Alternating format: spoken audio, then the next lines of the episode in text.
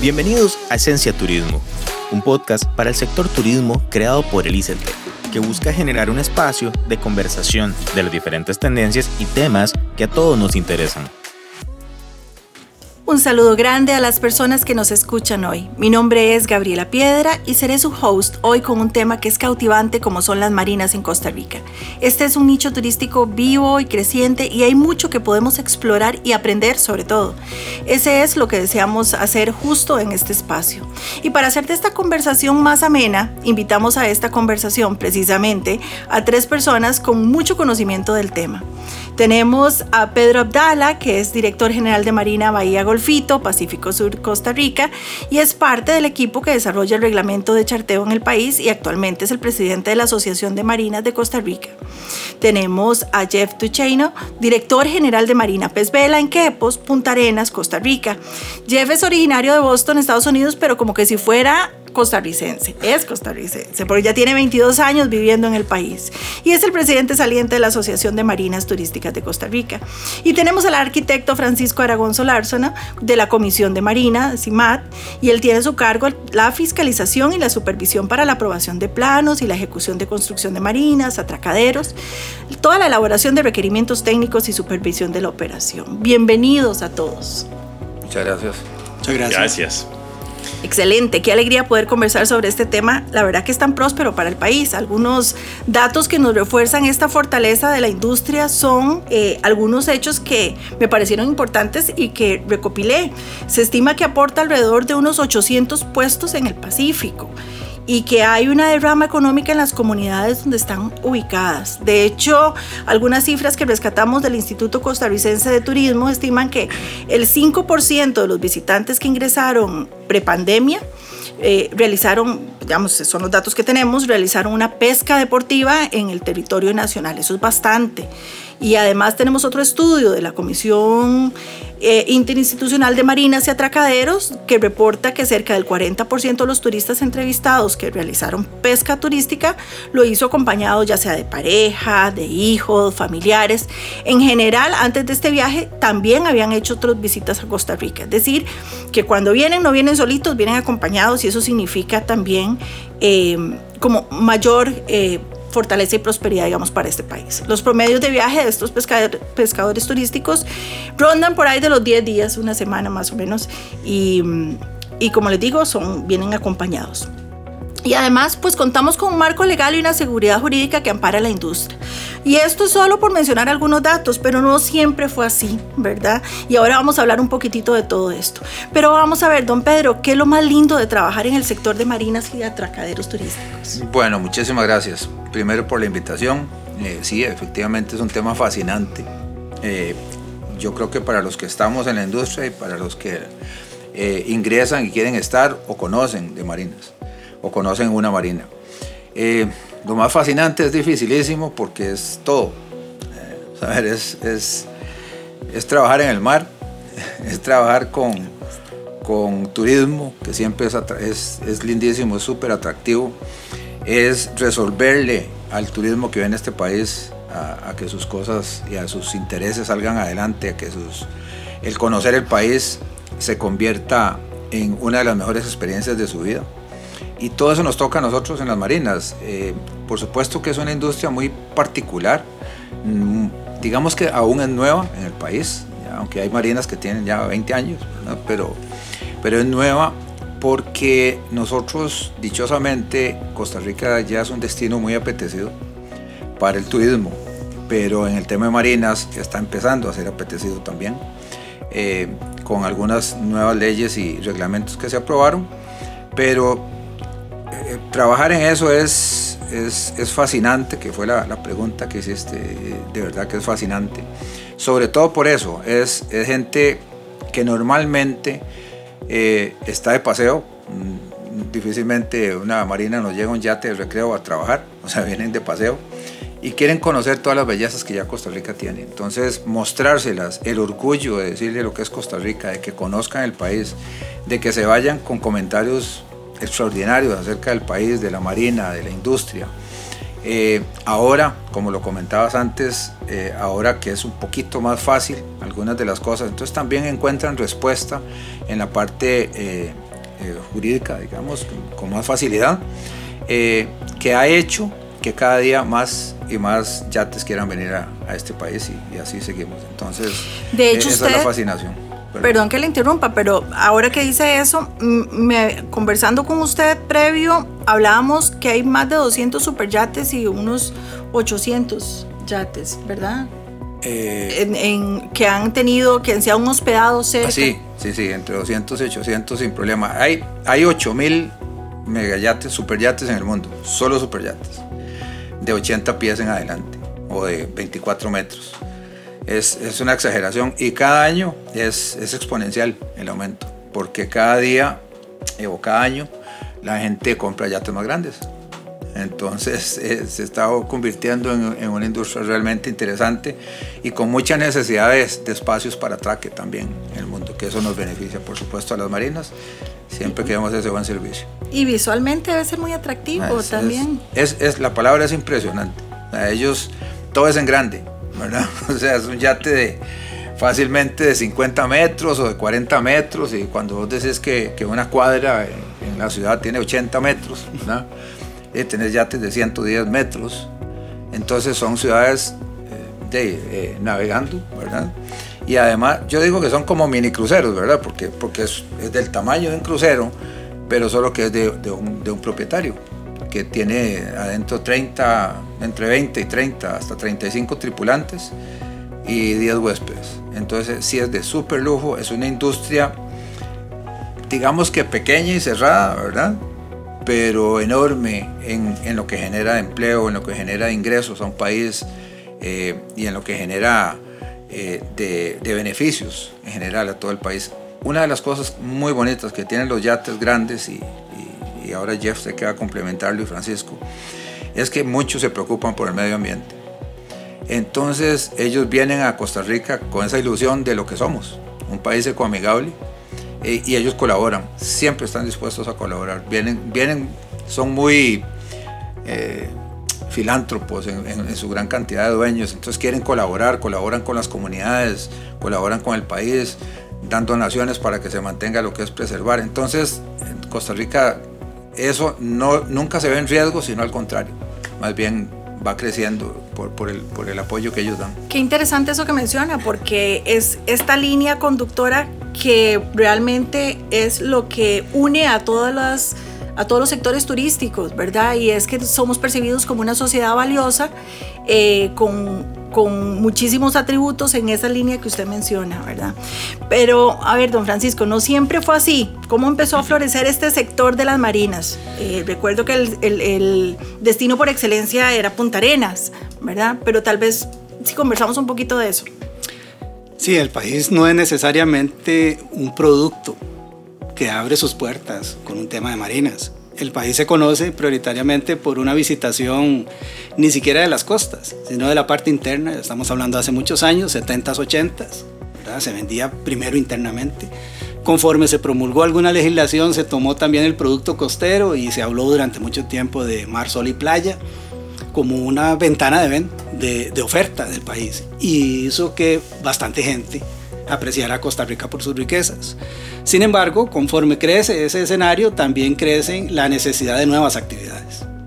Y empezó en una forma con nacionales, más que nada, en una actividad de pesca muy rica por la zona en que estamos, ¿verdad? Como territorio, como Centroamérica, que tiene gran acceso a sectores de pesca importantes.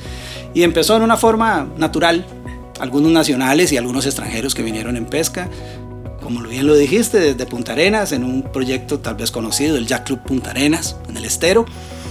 Y en los 80 salta un proyecto nuevo por allá en Guanacaste, en una zona que era apetecida por extranjeros, y es Flamingo, en Playa Potrero, con una marina muy austera, pero que fortalece el tema ya de la venida de extranjeros que están dejando algunas embarcaciones en una forma muy insípida, muy inicial. Pero eso sigue generando ese interés y ya el país no podía negar esa necesidad. Sin embargo, las legislaciones no daban oportunidad. Y se creó una especial, que es la Ley de Marinas y Atracaderos Turísticos, en el año 98, y que a la fecha, con un poco más de 20, 22 años, ha logrado seis proyectos de marinas operando en el Pacífico y una, ojalá, en Limón, que esperamos en Japdeva como un cambio. Tal vez si menciona esos seis proyectos. Bueno, vamos a hacerlo para ubicarnos fácil del norte hacia el sur en Costa Rica. Tenemos la Marina en Papagayo, dentro del Polo Papagayo. Siguiendo en orden viene Marina Flamingo ahora, en Vallapotrero. Siguiendo en ese orden está la Marina Los Sueños en Playa Herradura. Garavito, está Pez Vela, Quepos. Y nos vamos hasta el sur, con Marina Bahía Golfito y Bahía Banano. Buenísimo. ¿Y de dónde nos visitan más? ¿Hay algún dato que...? Es un tema que hemos tratado de ir permeando. Inclusive los proyectos se comprometen con nosotros a través de la ley a darnos información. Es una información que no es de carácter absolutamente este, confidencial, son datos generales, no se manejan por proyecto al final. Y en esencia, las principales eh, banderas de los barcos que vienen son norteamericanas. Mm, y de ahí van, ¿verdad? Llegan hasta destinos insólitos aquí al país, pero en esencia el grupo mayoritario, por afinidad inclusive de visitación al país, es el norteamericano. Claro que tiene mucha... Eh, eh, tiene mucha eh, identificación con lo que las estadísticas además dicen del turista que viene a Costa Rica. Jeff, ¿cómo se convence a un visitante para que traiga su embarcación aquí a Costa Rica? Difícil, es fácil. ¿Quieren venir? Yo creo que es muy fácil. Creo que Fran le explicó bien que definitivamente que abrió la puerta al turismo náutico fue la pesca deportiva en este país. O sea, Costa Rica está bendecida porque tiene uno de los dos o tres puntos mejores en todo el mundo de realizar pesca. Y esta sí abrió el apetito a lo que es turismo náutico, a traer los botes. Eh, las aguas en este país son calma, entonces es un lugar donde la familia completa puede disfrutar porque las aguas no tienen mucho movimiento como está muy común en otras partes del mundo. El clima en este país, tal vez con la excepción de septiembre, octubre, pero 10 meses del año, tiene un clima perfecto para, para navegar. Entonces, estas cosas son bastante atractivos. Pero más allá de la, de la pesca deportiva, ya hoy en día, con los yates grandes y los yates de placeres, o de placer que está llegando aquí al país, se va aprovechando las, bahías y los anclajes preciosos que tiene esta, esta Costa Rica. En el Golfo Dulce, un vista precioso, en la Bahía Culebra, allá arriba en Papagayo, o sea, es un anclaje donde allá te puedes disfrutar un momento tan especial en el agua que la gente se emociona.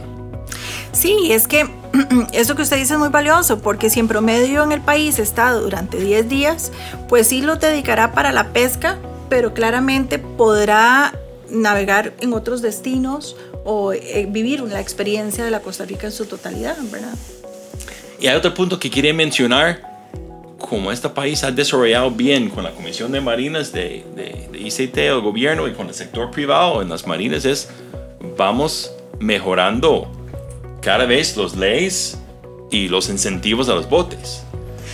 Entonces, por ejemplo, hace algunos años usted podía traer su bote a Costa Rica, pero solamente quedarse 90 días. Y la manera que la ley fue escrito, después de 90 días, a pesar que está disfrutando todas las costas y todos los buenos que tiene Costa Rica, necesitaba sacar su bote del país y no regresar con su bote por 90 días más. O sea, fue completamente ilógico. Entonces, trabajando juntos, sector privado, con el gobierno, logramos esta nueva ley el año pasado, donde ya le permite a alguien llegar con su bote y quedarse hasta dos años en el país sin forzosamente a salir. Con lo que eso representa. Tal vez si nos puede hablar un poquito más este, del tema, eh, Francisco. Sí, las estadías era importante lograr que fueran por varios días.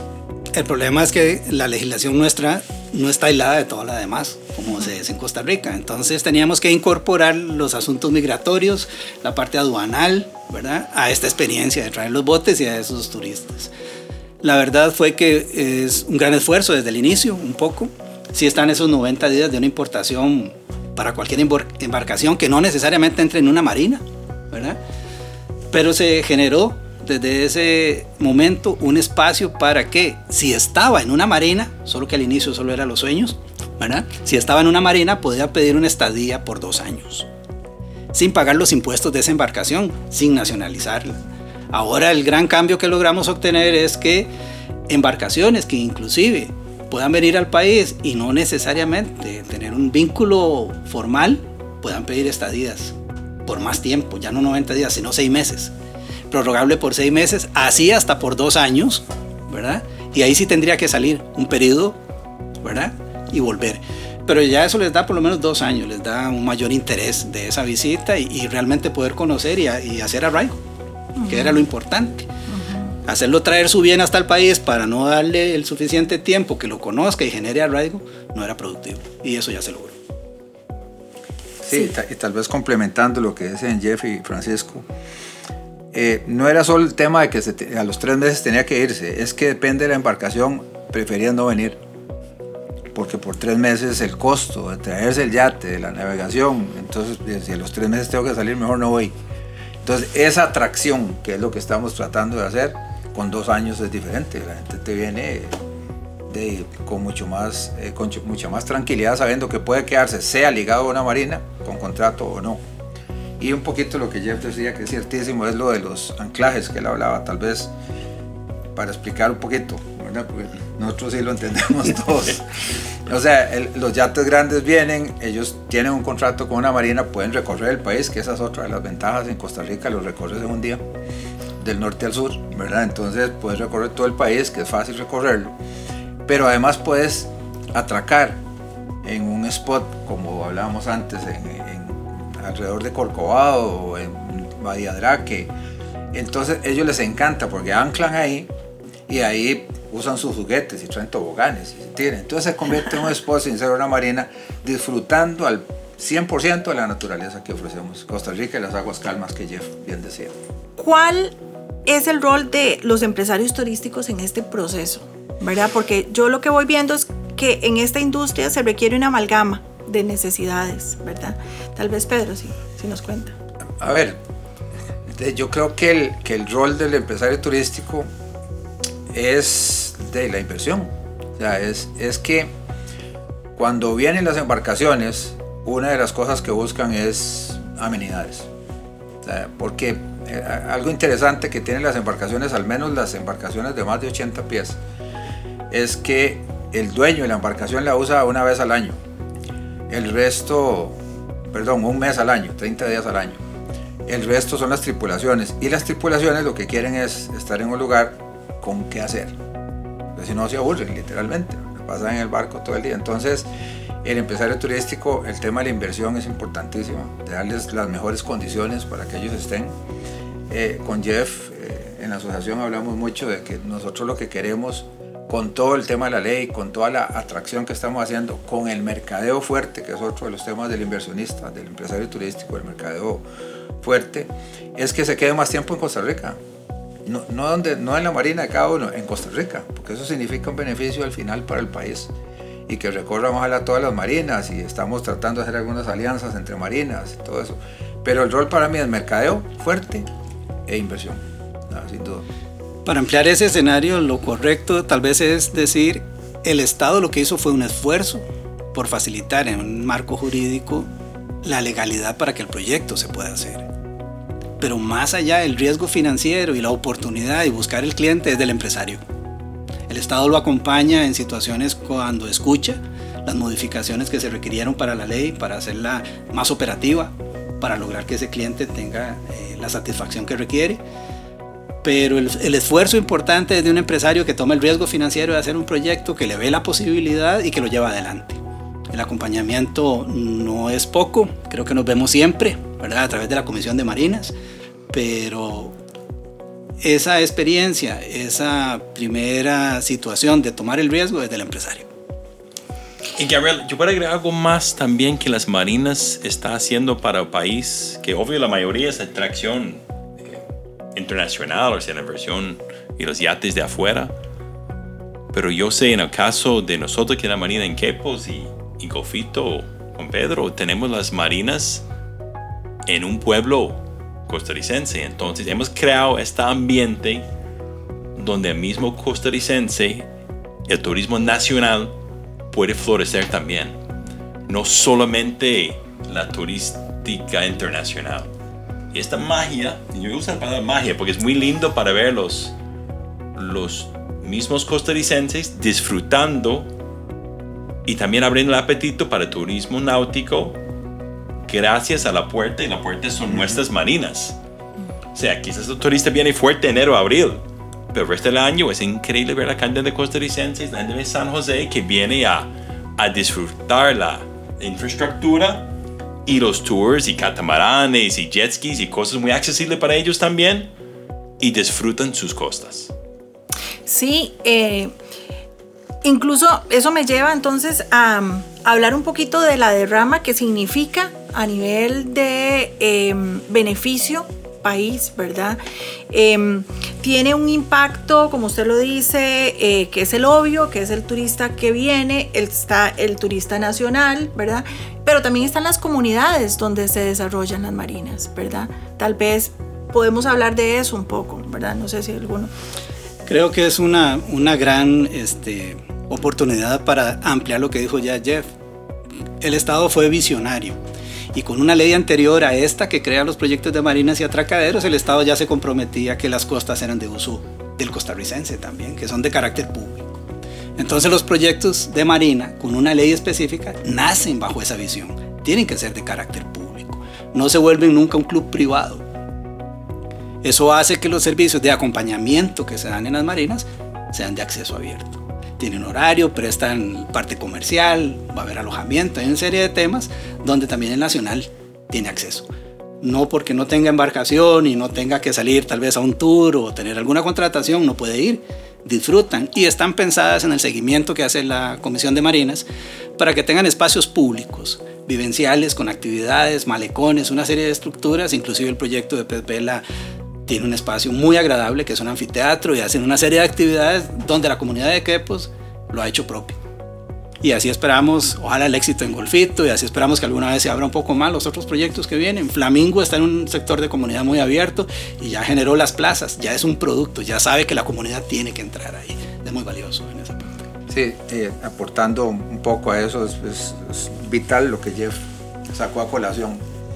Eh, y volviendo a la pregunta inicial que me hiciste, claro, una de las cosas fascinantes es la generación de empleo. En, caso de Golfito, que es un pueblo que le ha costado muchísimo después de que la bananera se fue hace muchos años, entonces es, que generas esperanza en el pueblo. Por ejemplo, nosotros hoy que estamos, hace dos años empezó con el nuevo grupo, con Enjoy Group como, como dueño del, proyecto, eh, tenemos 60 personas, digamos, trabajando y el 95% son, son de la zona. Entonces, no es solo dar trabajo, es que les mejoras la condición, les mejoras currículum. Ellos tienen, ya saben cómo atender un restaurante con niveles de clase mundial. Es que es eso. Entonces, le das oportunidades. Y por ejemplo, cada yate, y Francisco también me corrige, cada yate que llega eh, requiere de 3 a 4 personas locales ayuden con limpieza, con mensajería, con, reparaciones. Entonces sí es, es muy importante lo que generan. Y tanto Pez Vela como nosotros, eh, Jeff tiene razón. O sea, la, idea es que sí, por ley, nosotros tenemos que dar un área que la gente pueda circular abiertamente. Pero estar en un pueblo, como bien lo decía Jeff, en Golfito y en Quepos, hacemos que ellos sientan el proyecto de ellos. Nosotros venimos ahora en, el 15 de diciembre, iniciamos ya la construcción de, 17 espacios eh, locales comerciales nuevos. Toda una plaza comercial abierta y un pequeño anfiteatro también. Y eso es, para nosotros va a ser el nuevo, el nuevo golfito. Entonces la gente empieza a llegar y que, se convierta en un área de interacción de todo el pueblo, de todo el local, como decía Jeff, y a, la misma vez del internacional, por supuesto. No, deben haber historias lindísimas, ah, ¿verdad? De superación o de arraigo, ¿verdad? Esa conexión que se van generando en las comunidades. Eh, y hablando de historias lindísimas, también hay un elemento que tienen las marinas y es el tema de protección ambiental y cómo los mismos muelles se convierten en hábitats a veces, ¿verdad? Para, para especies. Yo no sé si alguno quiere hablar de eso. Yo le cuento una historia rapidito que, que en la cantidad de especies que tenemos en nuestra marina me sorprende. Cada tres o cuatro años hacemos un estudio completo, es parte de los compromisos ambientales que tenemos con, con la Comisión de Marines, el gobierno, y, y, siempre me sorprende la lista que larga es. Pero quiero contar esta historia tan interesante. Tenemos un tipo de pez que trabaja en Marina Pez Vela. No, la verdad, se- se- lo contratamos a este pez a trabajar. Lo que pasa es cuando usted tiene algo en el agua, sea un bote o sea un muelle, todos los eh, cosas del mar empiezan a pegarse a, a la, a, la, a, la- a las Los cascos. a los cascos, sea de sus muelles, o sea, en este caso muelles o los botes, ¿verdad? Las conchas y los animalitos y se pega. La, la, no tengo cosas Las- bravas en todas las especies marinas. Sí. Entonces hay un tipo de pez que por menos tenemos tan bonito, se llama la pez lora, que porque tiene un, parece como un lora, que tiene la pico como un lora. Y este pez todos los días va para mis muelles y se comen todas las cosas en los muelles. Entonces se ma- me mantenga limpio, nítido los muelles. Y es muy importante, pues si no empieza, todas estas conchas y todo empieza a tener peso y se, se baja su, su muelle flotante y, y empieza a tener problemas de mantenimiento. Pero este pez No que yo no pago nada, yo pongo comida de vez en cuando nomás. Me hace este favor de limpiar por completo nuestra, me, ah, nuestra muelle. Es tan interesante como la misma animalitos ayuda.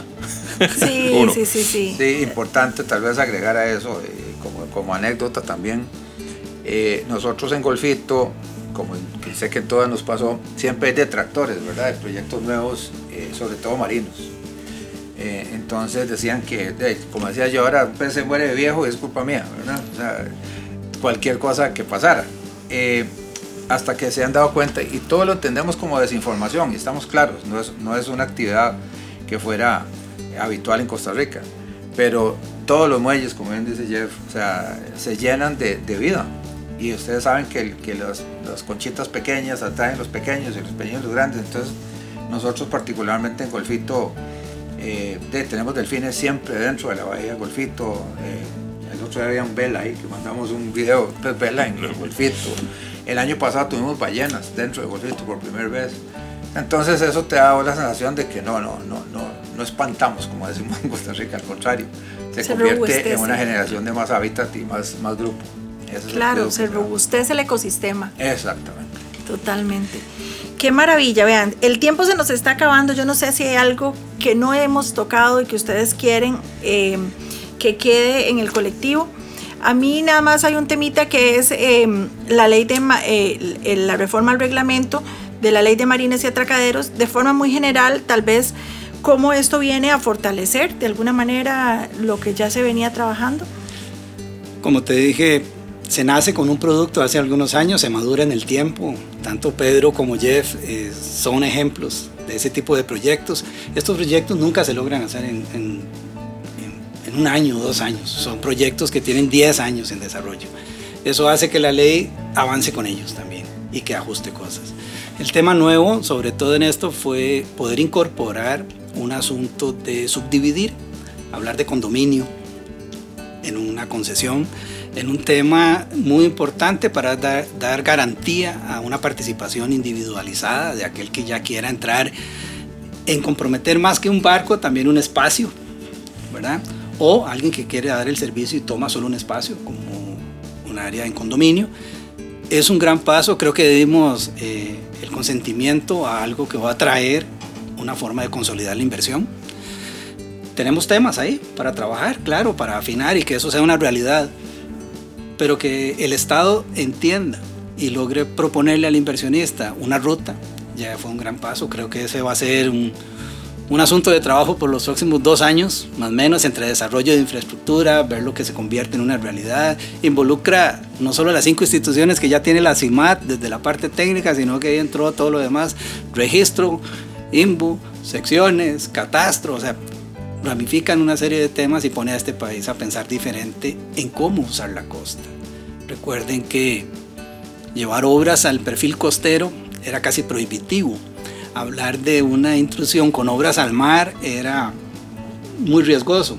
Y los proyectos eh, se han tomado el compromiso muy en serio desde la parte ambiental que acabamos de hablar, el respeto a los compromisos contractuales, han hecho un ejercicio como inversionistas con absoluta responsabilidad, lo venden muy bien ya como producto, creo que ellos tienen muy claro que ese compromiso les da la imagen correcta. Entonces, ahora tenemos una experiencia, creo que por los próximos dos años un poco más con condominio, que va a ser muy importante. Tal vez nada más aportando un poquito a lo de Francisco y rápido, sé que estamos sin tiempo. Eh, esas nuevas reformas, digamos, que se, que se han hecho, vienen acompañadas de inversión, que es importante para el, para el, para el país. Tanto los condominios que nombre Francisco, de gente que va a pagar su derecho, su, perdón, su eh, impuesto territorial, bienes inmuebles a las municipalidades. Y la ley de charteo, el reglamento, perdón, de charteo que viene con la ley, también hay, eso significa un ingreso de cada yate que haga un charter acá para el gobierno y para el país. Entonces no es solo ir permitiendo, es que eso genere mayor ingreso para el país. No, es, abrirlo así a la libre. Eso también es importante. Claro. Les hago una pregunta general a los tres y, cada uno termina con esa reflexión. ¿A dónde ven la industria de marinas y atracaderos en los próximos 10 años? Jeff. En los próximos 10 años, igual como dijo Fran, me gustaría ver por lo menos 7 o 8 marinas ya en, en, 10 años, no solamente los 6 que estamos, y me gustaría ver en las dos costas, del Atlántico y el, Pacífico. Me gustaría ver Costa Rica en 10 años con una fama en el mundo internacional de los superyates. Hemos conversado mucho de esto, pero los superyates hoy en día está concentrado en el Mediterráneo y en el Caribe dice Pedro, los superyates sigue aumentando y la cantidad de espacio no aumenta. So, ellos están buscando nuevos destinos. Y hay muchos países ahorita peleando para, para ser un nuevo destino para estos superyates. Y para mí espero que Costa Rica en 10 años, trabajando bien gobierno con sector privado, logre ser uno de esos destinos que ya tiene la... se brilla como un nuevo destino para estos superyates. Bueno, de, mi parte, muy parecido a lo que dice Jeff en la parte de Marina. Eh, yo también veo un par de marinas más de aquí a 10 años y veo sí, un destino consolidado para, para superyates y para charters. O sea, yo me imagino aquí haciéndose 50 charters en la temporada. Eso lo veo que viene también porque todos sabemos lo que tenemos en Costa Rica y el que no lo conoce, cuando viene se enamora. O sea, eso es clarísimo. Entonces esa apertura se va a dar y eso creo que se va a dar y el desarrollo ordenado y amigable en el tema de condominios también. Entonces convertir en, pequeños, pequeñas ciudades los proyectos, pero con acceso eh, libre al público. Maravilloso, Francisco. Sí, hablar de un tema de 10 años pareciera mucho, pero en la vida de los proyectos 10 años es poco, ¿verdad? Eh, quisiera pensar que en 10 años sí, existen dos proyectos más, hablemos de lugares, el coco, ojalá, ¿verdad? Que la requiere mucho, y otro que surja. Quisiera pensar también que en 10 años entendemos que nuestro territorio no son los 59 mil y algo de kilómetros que tenemos en tierra, sino que lo tenemos casi 10 veces en agua. Que el costarricense entienda que tiene un gran territorio en agua también. Que se consolide esa actividad de hacer cosas en el mar. ¿verdad? Tal vez eh, desde el escenario económico adquirir una embarcación no es fácil, pero ya no tengo que tenerla, la puedo alquilar, tal vez sea más accesible alquilarla y empezar a abrir el país a la visitación no solo interna, sino ese otro gran territorio que tenemos en la costa. Me gustaría pensar que en 10 años la gente ya piensa en Costa Rica también con esa otra gran área. Maravilloso, maravilloso. Muchas gracias por haber compartido. Yo sé que tienen muchísimo más que decir y tendremos que hacer otro podcast para continuar pero el tiempo que tenemos se nos hizo corto realmente. Les agradezco muchísimo a los tres el aporte que dan. La verdad que este tipo de material no solo sirve para los amantes de esta industria, sino que además vieran el montón de gente que nos cuenta que lo utilizan como referencia. Eh, desde universidades, este, el mismo sector, ¿verdad? Entonces, para todos ustedes, muchísimas gracias. Ah, muchas gracias. Mucho gusto. Muchas gracias. Bienvenidas a las marinas. y para todos los que nos escucharon, es un placer que hayan compartido con nosotros este tiempo. Hasta la próxima.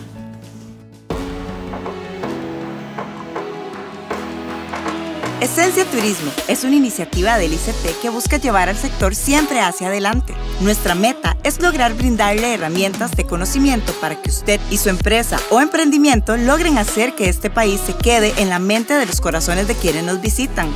Por favor, comparta o distribuya este podcast en cualquiera de las plataformas donde lo haya escuchado y ayúdenos a crecer. Siempre su opinión va a ser muy útil para todos.